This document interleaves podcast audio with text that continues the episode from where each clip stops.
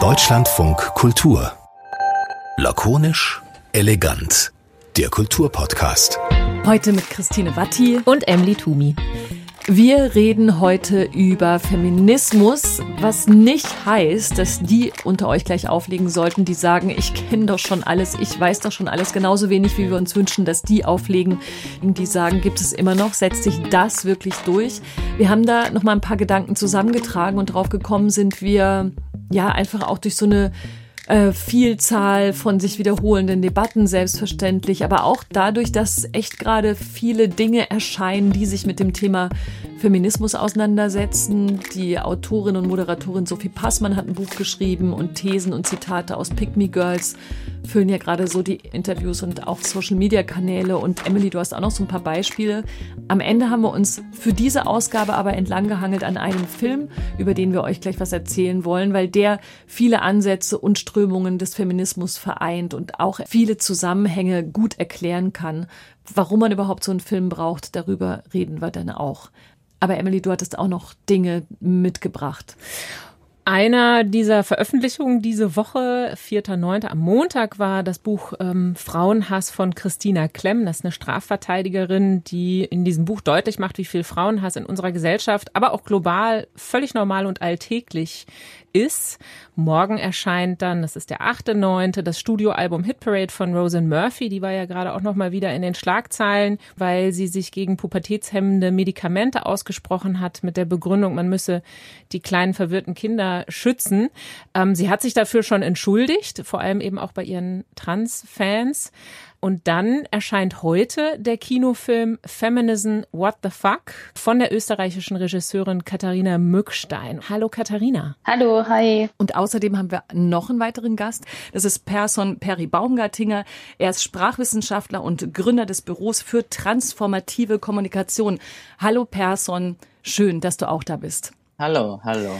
Katharina, dein Film, der heißt Feminism What the Fuck, das passt ja eigentlich ganz gut, weil Feminismus ja so super kompliziert ist. Feminismus, den einen gibt's ja auch gar nicht. Das hören wir auch schon in den ersten Minuten des Films, wenn Nikita Dawan spricht. Es gibt liberaler Feminismus, es gibt marxistischer, anarchistischer, radikaler, poststrukturalistischer Ecofeminismus, posthuman Feminismus, Cyborg-Feminismus, poststrukturalistischer, schwarzer Feminismus, dritte Welt-Feminismus und ich konnte halbe Stunde weiter die unterschiedlichen Richtungen nennen. Und da habe ich mich gefragt, Katharina, warum hast du dich trotzdem entschieden, den Film so zu machen, wie du ihn gemacht hast?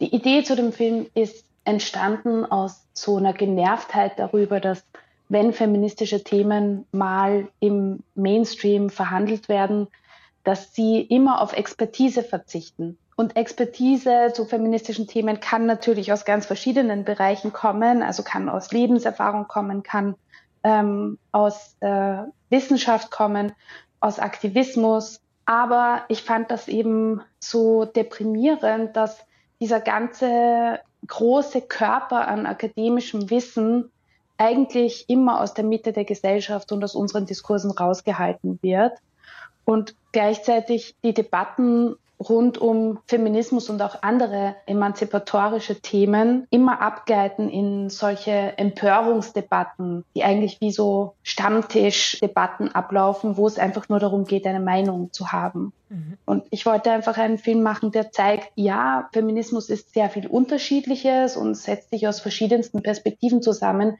aber das ist irgendwie auch genau seine Stärke. Vielleicht muss man dazu auch zum Film noch mal was sagen, weil du hast eigentlich so eine große Gruppe zusammengestellt aus den MeinungsführerInnen dieser ganzen Thematik, die wir gerade schon im O-Ton von Nikita Dawan aufgeschlüsselt bekommen haben. Die ist übrigens Politikwissenschaftlerin, du hast die Soziologin Paula Villa-Braslawski dabei, äh, Maisha Auma, Erziehungs- und Genderwissenschaftlerin, also und natürlich den schon gehörten Pers und Perry Baumgartinger, also aus ganz, ganz unterschiedlichen intersektionalen Bereichen und Perspektiven wird auf dieses Thema Feminismus geschaut. Und es ist eigentlich so, dass es wirklich viel um, um das gesprochene Wort geht. Also es gibt keine alles verbindende Handlung, gibt es. gibt einen Handlungsstrang, der eher künstlerisch angesetzt ist. Aber vor allem hören wir all diesen Menschen zu, wie sie eigentlich nochmal, so empfand ich das, eine Art von Grundlage schaffen für diese Tausenden von Fragen. Wer meint eigentlich gerade was? Was ist Feminismus eigentlich in, überhaupt? Was gehört dazu? und wer schaut wieder rauf. war das so deine Idee auch, so kam es mir zumindest vor, wirklich zu sagen, wenn ihr das anschaut, wisst ihr zumindest, was im Moment sogenannter State of the Art ist, wenn wir auf äh, Genderfragen, auf Feminismus und auf queere Thematiken gucken? Also diese ganz große Vielfalt von Strömungen, die Nikita Dawan am Anfang des Films aufzählt, ist natürlich in dem Film nicht abgebildet. Das ist ja ein Kinofilm von 90 Minuten und deshalb ist die Erzählung des Filmes äh, sowas wie meiner persönlichen Prioritätenliste geschuldet. Mhm. Und mir war es irgendwie ein großes Anliegen, mal so diese Zusammenhänge von Kapitalismus, Sexismus und Rassismus klar zu machen und zu zeigen, wie sich der intersektionale akademische Feminismus mit diesen Themen beschäftigt und dass darin eigentlich auch immer so eine, ja, offene Haltung drinnen steckt, dass alle Leute, die sich mit diesen Themen beschäftigen, Personen sind, die zum Beispiel sehr gut Ambivalenzen aushalten können, die durchaus auch zweifelnd sind in ihrem Nachdenken und auch diesen Vorbehalten gegenüber feministischen Denkschulen etwas entgegenzusetzen und zu zeigen, dass das eigentlich alles wirklich sehr progressives Denken ist und eben nicht äh, festgefahrene Meinungen, ja, die nur in eine Richtung gehen wollen. Und eben einen Film zu machen, wo man ein bisschen an der Hand genommen wird und was dazulernen kann und einfach schlauer aus dem Kino rauskommt, als man reingegangen ist. Und ich glaube, das funktioniert eben auch gut. Persson, als äh, du jetzt diesen Film mitgemacht hast, du bist auch befragt worden in dem Film, tauchst darin auf und ähm, hast ihn mit Sicherheit ja auch selbst gesehen. Bist du selbst dann auch schlauer aus dem Film rausgegangen? Das ist natürlich eine äh, schwierige Frage. Weil ich ja als Experte da drin war. Also was für mich neu war und was mir sehr gut gefallen hat, waren die äh, künstlerischen Acts oder Zwischennummern, Zwischenspiele. Also es sind ja so Performance-Sequenzen, die genau. bisschen was von einem Musikvideo haben, in denen weiblich gelesene oder queere Personen äh, in so einem verlassenen Bürokomplex so kämpferische Posen zeigen oder sich gegenseitig wresteln oder auch so einen männlich gelesenen Dummy verprügeln oder durchs Treppenhaus tanzen. Was hat das denn für eine Ebene für dich reingebracht? Auf was bedeutet das für dich? Was haben diese Bilder dir erzählen können? Also Queerness erstens mal ähm, und ich finde es total wichtig, bei so feministischen Punkten Queerness dabei zu haben, insbesondere heute, wo so viel gegen trans- und nicht-binäre und queer aussehende Personen, geht immer darum, wie man eingeordnet wird und nicht, wie was man ist sozusagen, mhm. äh, massiv angegriffen werden und ihnen die Rechte abgesprochen werden, wenn sie überhaupt äh, schon welche haben. Also diese Queerness, das hat mir sehr gut gefallen. Und ich meine, es war natürlich aufregend dabei zu sein. Also in diesem so einem richtigen Film mit Food Truck. Ich habe das eh schon mal erzählt, da von einem Podium, dass ich da hinkomme und dann äh, da so ein Food Truck ist und ein ganzes System. Also ich habe das ja auch noch nie so in dem Ausmaß kennengelernt, wie das ist Spielfilm. Also was da hinten auch so alles passiert und wie viele Leute da im Hintergrund rumstehen und so, also das war, das waren neue Sachen für mich und das war auch sehr, und auch dieses Fitting und dieser tolle Anzug, den ich da gekriegt habe und so, das waren so neu. Inhaltlich jetzt inhaltlich war das für mich nicht, nicht wirklich was Neues. Das klingt jetzt fast überheblich, deswegen mhm. habe ich es vorhin nicht aussprechen wollen. Ich finde, der Film zeigt einfach eine klassische Diskussion die leider, obwohl sie eigentlich seit den 70er, 80ern in dieser Rassismus, Klassismus, Sexismus, Triade auch schon diskutiert wird, oft gar nicht ähm, vorkommt, ne? sondern meistens ist dann halt so ein dominanter weißer akademischer Feminismus. Ich bin immer hin und her gerissen, als ich den Film gesehen habe und wir führen ja auch in diesem Podcast und überhaupt in der Gesellschaft und in dem Kulturjournalismus und überall auch immer wieder Teile der Diskussion, die in dem Film angesprochen werden und ich, es gibt ja einerseits eben die Haltung, die du auch gerade vertreten hast, Person, also so, ja, die man jetzt immer und immer und immer wieder führen muss. Und ich bin mir aber gleichzeitig sicher, dass es auch nicht ganz übersichtlich und manchmal auch nicht leicht zu verstehen ist und ganz klar ist, was wirklich unter diesem Begriff des Feminismus drunter fällt. Und gleichzeitig aber stehst du ja zum Beispiel Person in diesem Film ja auch für die These, was wäre denn, wenn man aus dieser Geschlechterbinarität überhaupt rauskommt, was ja schon wieder nochmal ein ganz anderer Schritt ist und auf eine ganz andere feministische Frage abzielt. Da finde ich, macht der Film ja schon eine riesige Spannbreite auf, auch von Themen, die vielleicht für Menschen nicht unbedingt unter den großen Feminismusbegriff passen könnten. Oder gehört wirklich alles mit allem zusammen? Ist das vielleicht? Ja, es gehört ja. alles mit allem zusammen. Ja, sehr gute also, Antwort. Es geht ja gar nicht anders. Also die Welt ist ja verbunden, ne? Und das meine ich jetzt nicht in einer esoterischen Art und Weise, sondern die Welt ist verbunden und wir sind mit der Welt verbunden und miteinander. wenn ich, keine Ahnung, wenn ein Gesetz erlassen wird, dann hat das Konsequenzen für manche Leute. Die einen haben Privilegien, die anderen sind vielleicht eingeschränkt. Ja, natürlich ist das alles miteinander verbunden.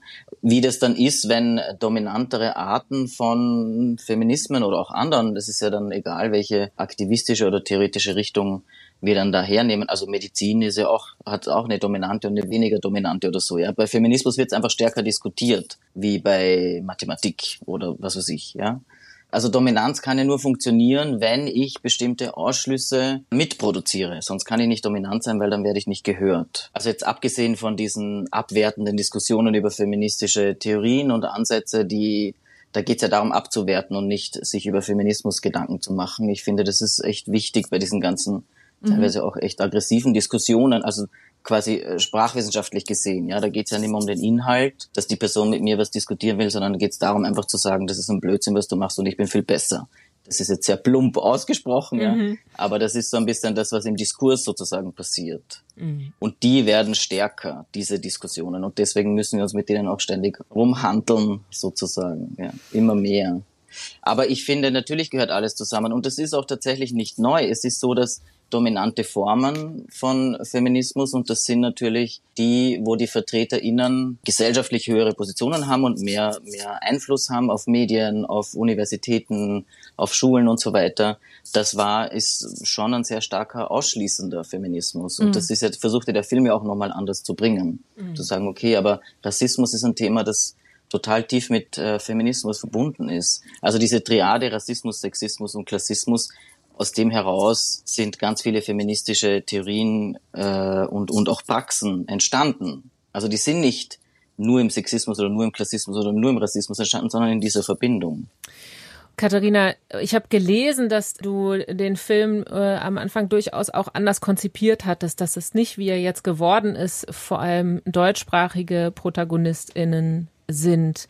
Und dann Corona-bedingt hat sich das alles verändert, wie das ja auch bei Filmen sowieso gerne mal so ist, dass es sich im Laufe der Zeit verändert. Inwiefern ist es denn vielleicht auch gerade äh, besonders gut und wichtig, dass es eben ein deutschsprachiger Blick ist und nicht der sonst sehr auch anglophon geprägte Diskurs, der eh auch ein bisschen präsenter vielleicht ist als der deutsche, jetzt auch anschließend an das, was Persson gesagt hat. Ich bin jetzt retrospektiv gesehen total froh, dass wir den Film genauso gemacht haben, wie wir ihn gemacht haben, eben mit Experts aus Deutschland, Österreich, Schweiz, auch weil die Debatten dadurch, dass sie von hier aus geführt werden und hier auch wieder in den Kinosälen resonieren, einfach nochmal eine ganz andere Tiefe und Präzision haben. Und mir ist das auch erst so mit den Jahren, also ich habe ja dieses Projekt sehr lang entwickelt und erst so mit den Jahren ist mir bewusst geworden, wie sehr auch mein eigener ähm, feministischer Fokus vor allem US-amerikanisch geprägt ist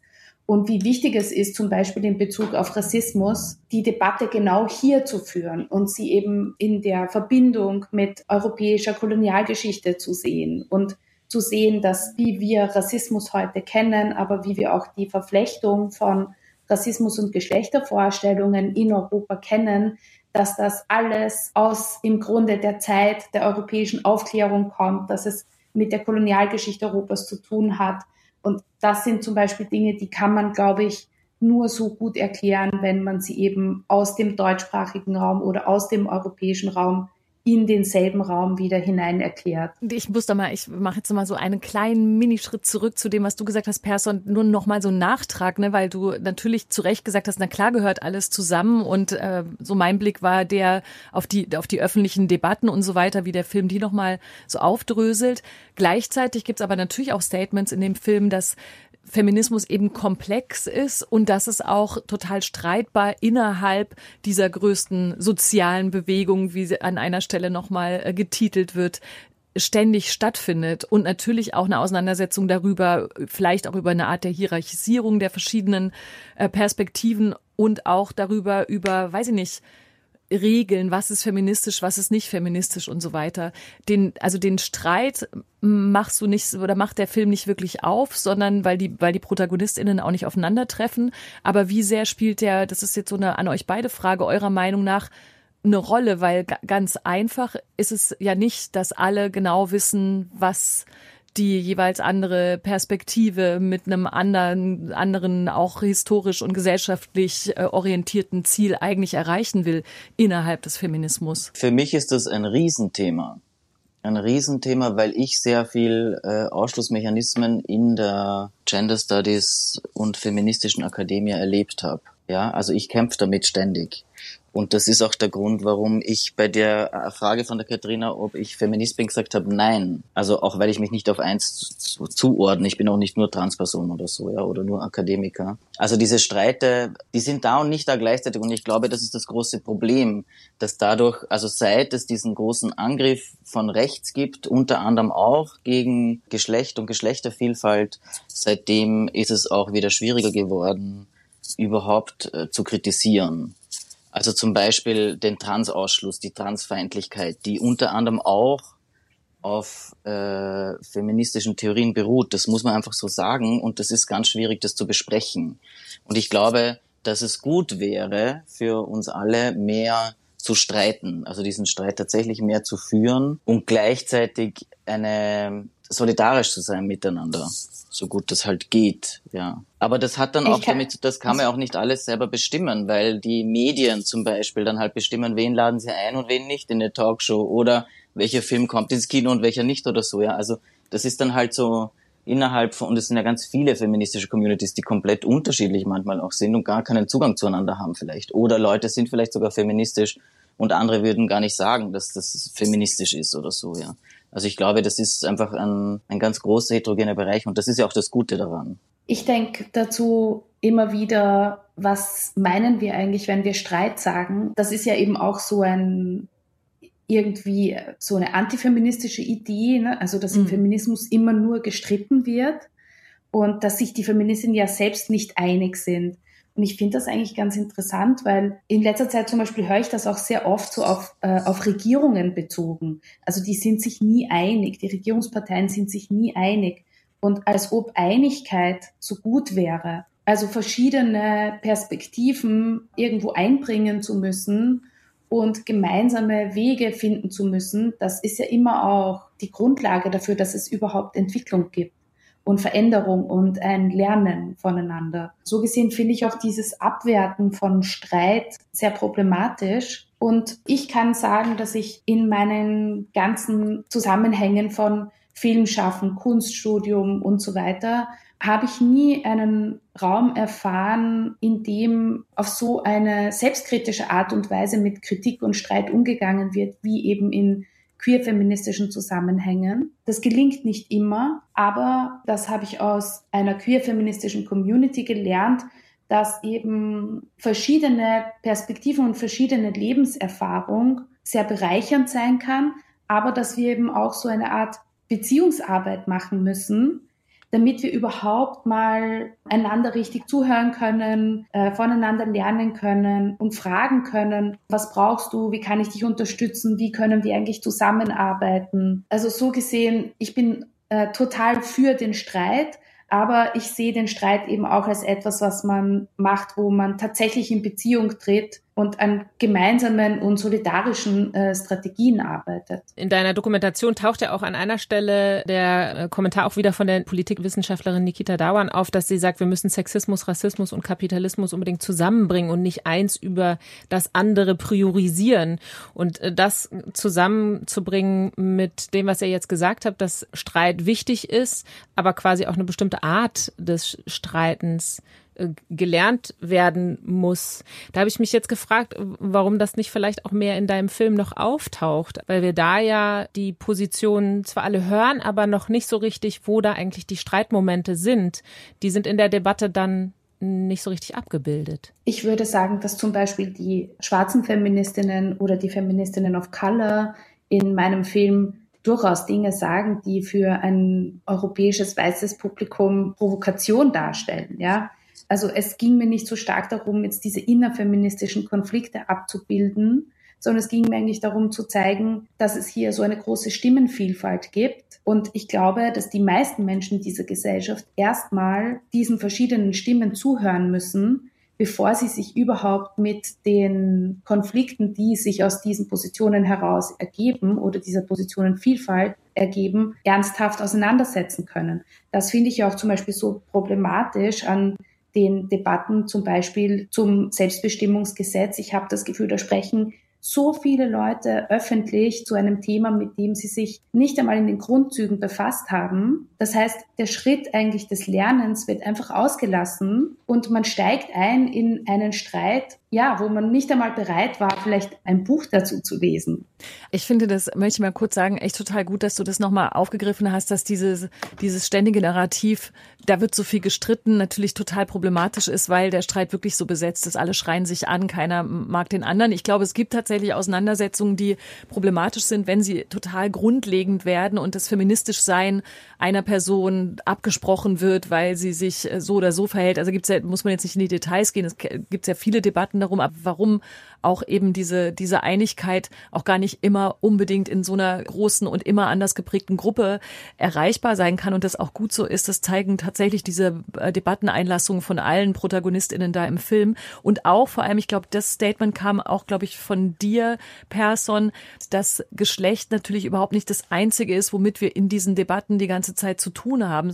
Ist das, Person, deiner Meinung nach vielleicht so ein Erbe des sogenannten binären und alten, wenn ich das so sagen darf, Feminismus, der sich einzig und allein, zumindest in der medialen Öffentlichkeit, ich weiß, dass alle Fragen nicht neu sind, aber über die breit diskutiert wurde, Gleichberechtigung der Frau etc. Ist es so ein Erbe dieser Art des Feminismus, dass er nicht so differenziert ausdiskutiert wurde, worum es eigentlich wirklich geht, oder konnte das auch gar nicht anders zu seiner Zeit vor Jahrzehnten funktionieren, als man erstmal eine Grundlage schaffen musste, dass überhaupt ein Wort wie Gleichberechtigung existieren kann. Vielfalt ist ja immer da. Ich glaube, der auch viel von, von Debatten und Diskussionen. Es war sogar so, dass es sehr in den 80ern sehr, sehr starke Diskussionen gab, 70er, 80er auch. Also die Diskussionen, die wir heute zu Trans und Antitrans hören, die sind wortwörtlich in den 70ern und 80ern auch statt, haben die stattgefunden. Wirklich kann man die Sätze kopieren aus den feministischen Theorien oder den feministischen Kollektiven.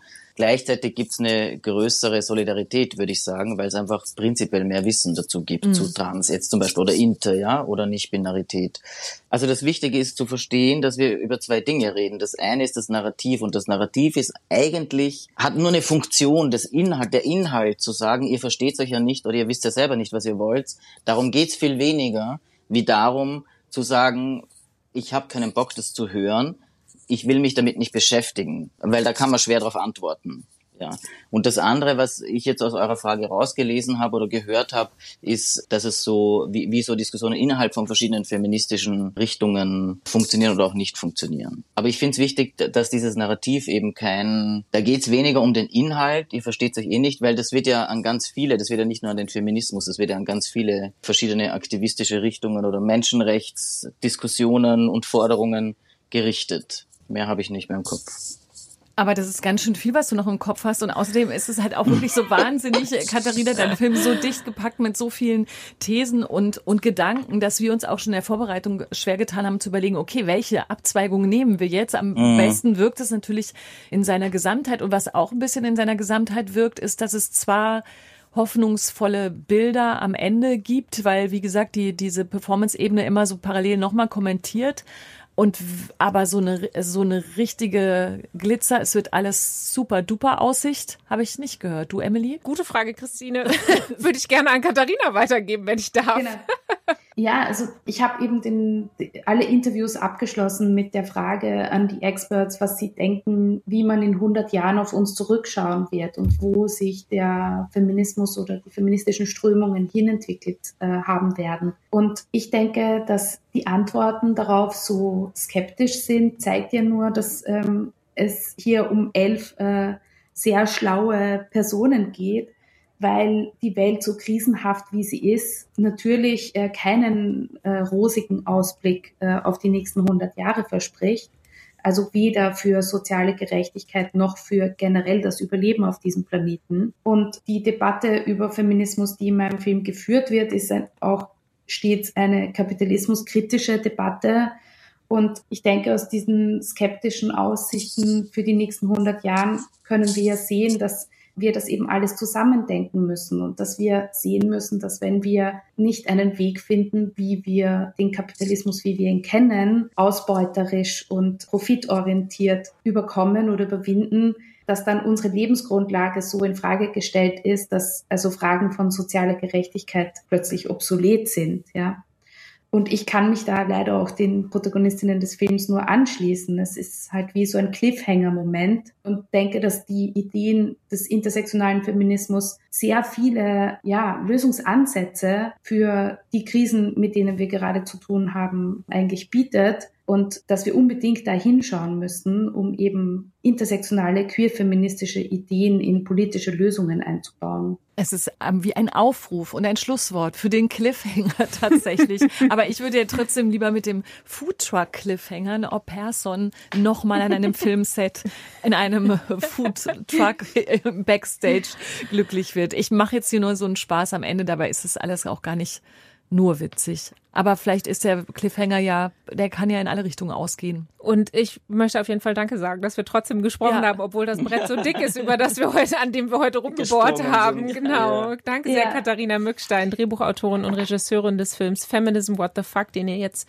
im Kino sehen könnt. Und da werdet ihr auch Person Perry Baumgartinger sehen, der als einer der vielen ProtagonistInnen auftaucht und wirklich spannende Dinge zu erzählen hat über Feminismus in 2023. Danke danke dir auch, Christine.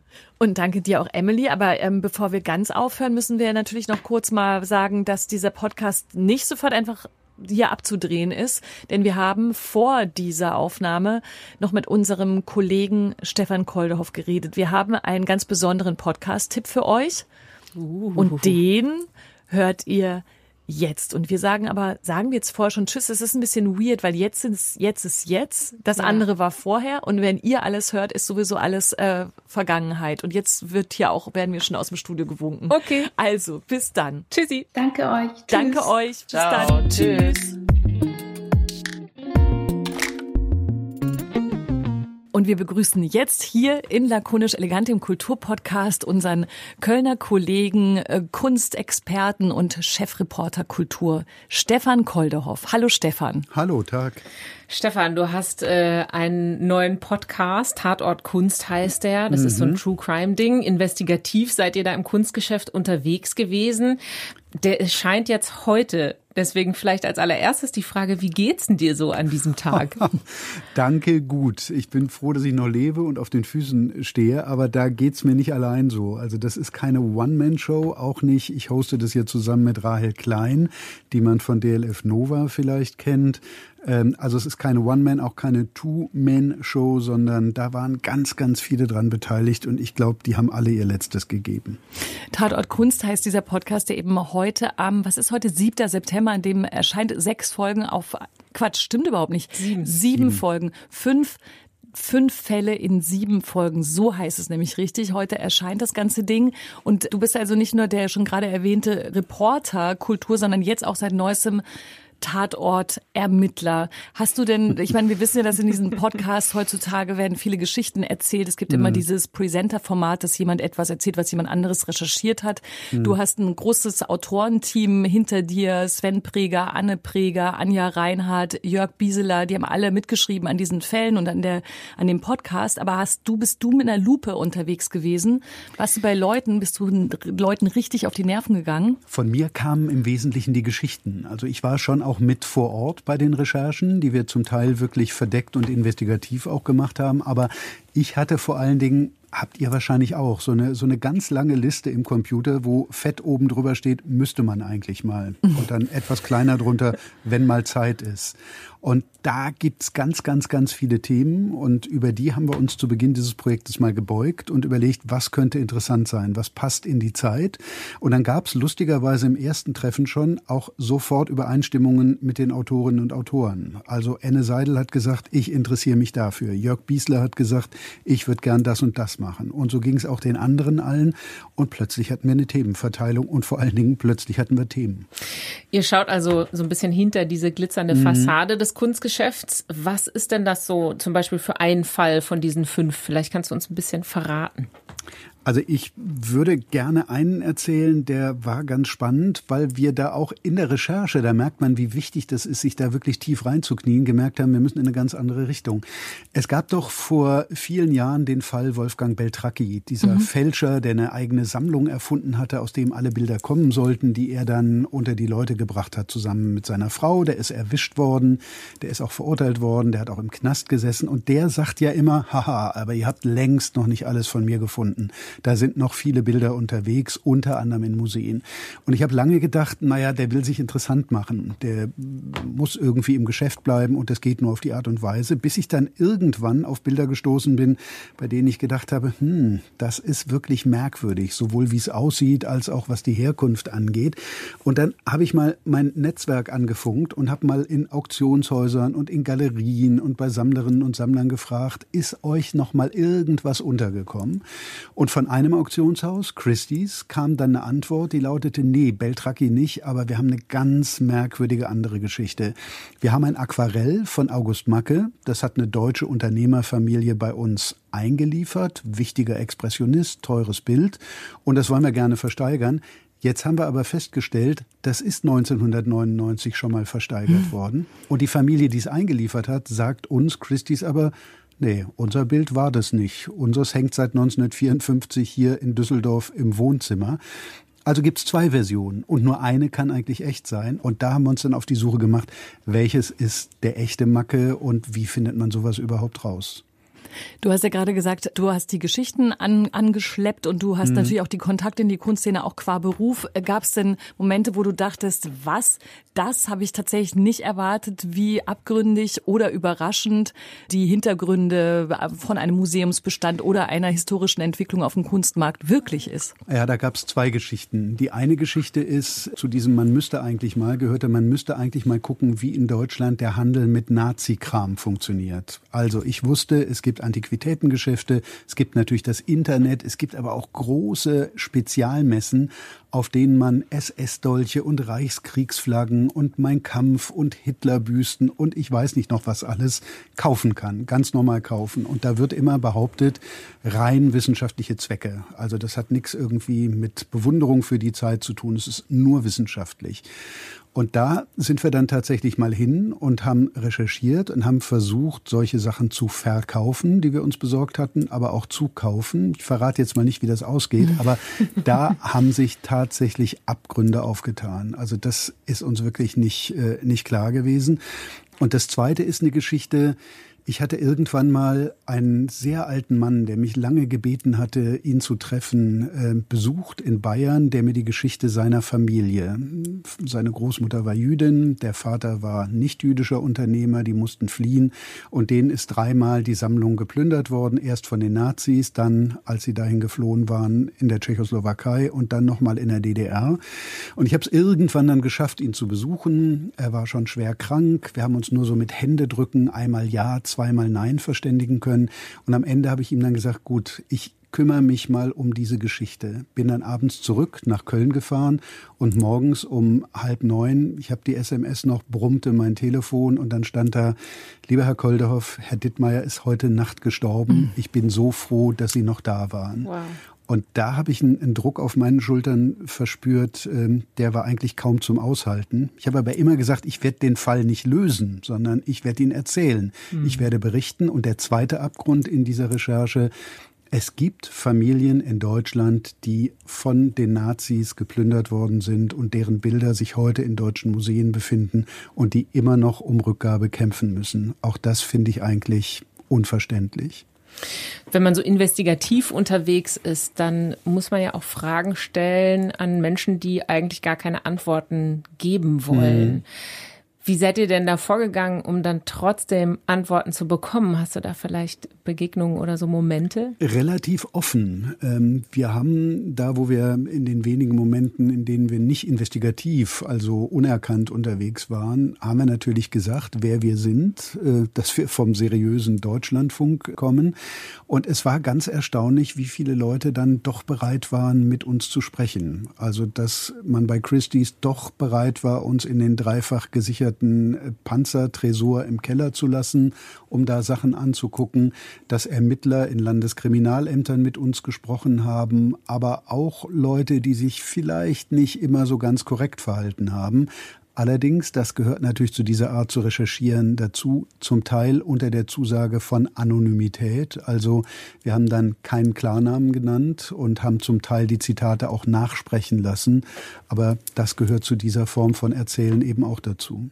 Was würdest du denn sagen, ähm, für wen ist dieser Podcast interessant? Also wir empfehlen ihn hier ähm, im Kulturpodcast natürlich, weil wir glauben, Kunstexpertinnen, äh, Expertinnen, Liebhaber, Liebhaberinnen mögen den. Mhm. Man muss nicht Kunstexperte sein, richtig? Nein, wir erklären auch alles. Also ein, ein Begriff wie Gouache benutzen wir nicht einfach, sondern wir erklären dann immer kurz, das ist so eine Mischung zwischen Ölfarbe und Wasserfarbe, mit der man das und das machen kann. Also großes Vorwissen braucht man nicht.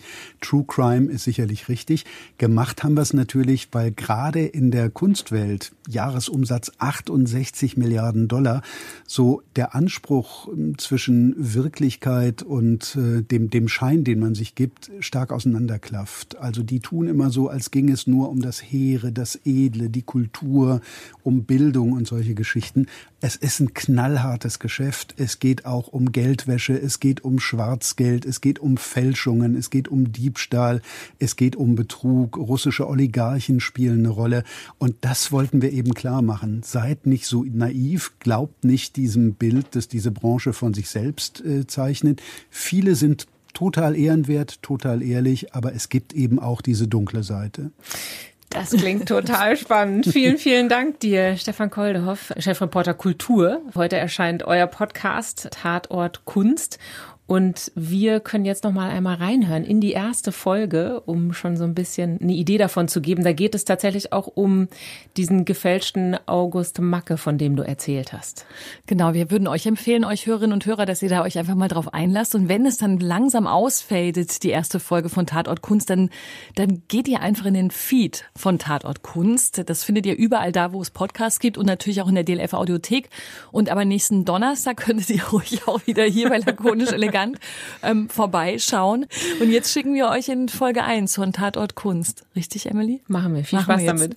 Danke dir, Stefan. Bis Dank bald. euch. Danke. Wer viel Geld hat, ist hier an der richtigen Adresse. Good afternoon and welcome to Christie's. Also da ist jemand on fire. Hm, wart mal ab. Also, sie freut sich. Ja, wahrscheinlich auf den Umsatz, denn es ist Auktionstag. Mhm. Ein Freitagnachmittag, Ende Juni 2023.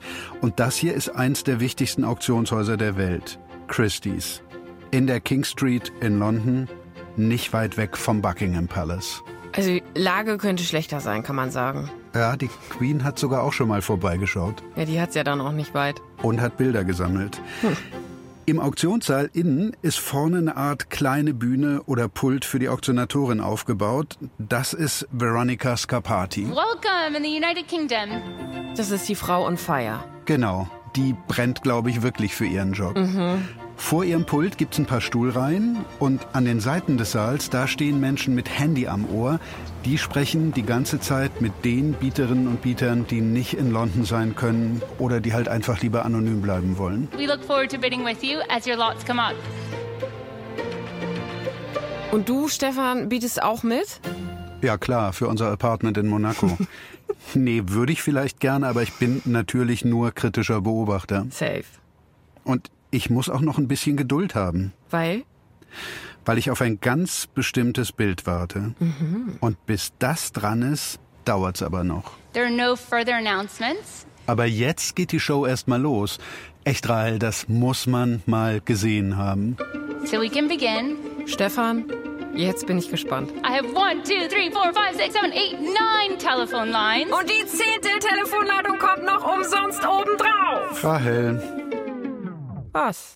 Das ist ein sehr ernstes Geschäft. Jedenfalls für ganz viele Menschen aus unterschiedlichen Teilen der Welt, die hier mitbieten. Am Telefon, im Saal, online. At Christie's King Street. Welcome, Hong Kong. Good morning in Connecticut. Welcome, Germany. New York. What do we say in Hong Kong? Shall we try 50? 5,000 in Switzerland. Hong Kong says yes. What do we say in Japan? Hong Kong has it. Man hat ein bisschen das Gefühl, als wäre man beim Eurovision Song Contest gelandet. Mhm. Und diesmal sogar weltweit. Und die Leute, die jetzt auf der Bühne sind, 150 Objekte, Bilder, Skizzen, die heißen Chagall, Mark Chagall. Matisse, Matisse Bronze. Picasso, the Picasso. Miro for the Miro. oder Dali. For the Dali. Und es geht natürlich um richtig Kohle. 24,000, 26,000 at 28,000. 65. I'm waiting for the magical 100 Hong Kong. Fair warning. And there you are. 100,000. All right. At 500,000 pounds. At 550,000. 650. There it is. Fair warning, Olia. The hammer comes up at 650. Congratulations, it's yours. Boah, also da muss es schon auch was genommen haben, oder? Um so zu klingen. Ich glaube, das ist pures Adrenalin. Das bastelt der Körper selbst. Da musst du gar nichts einwerfen. Und das treibt eben die Preise nach oben. Und ich meine, 650.000 ist jetzt auch nicht gerade Portokasse. Nee, und auf diesen sogenannten Hammerpreis. Das konntest du dir nicht verkneifen, ne? Hammerpreis zu sagen. Extra für dich. Darauf kommt auch noch die Käuferprämie, die an Christie's geht. Am Ende summiert sich das an diesem Nachmittag auf mehr als neun Millionen britische Pfund Umsatz. Ja. Und das Bild, auf das du gewartet hast? Das wird geschätzt auf 250.000 bis 450.000 Pfund. Das steht im Katalog, den es vor so einer Auktion immer gibt. Nee, ich meinte, wann das Bild dann dran war. Ach so. Das hat knapp zwei Stunden gedauert. So, jetzt wird's spannend. Man hört dir eine gewisse Erwartung an. Mhm. Dabei habe ich das nur im Büro, im Stream, bei Christie's Live verfolgt. Lot 366. Bei so einer Versteigerung haben die Werke immer Losnummern, auf Englisch Lots. Jetzt also Los 366. The beautiful work on gouache from 1911. Es ist also ein Bild von 1911. Aber Stefan, what happened to Veronica? Klingt heiser, oder? Ja. Könnte dran liegen, dass es jetzt Hugh Creasy ist. Einen ganzen Nachmittag schafft man allein als Auktionatorin nicht. Kann ich verstehen. This work is gouache and watercolor, heightened with silver, on paper laid down in card. Um das mal zu übersetzen, eine Arbeit in Gouache und Wasserfarbe auf Papier.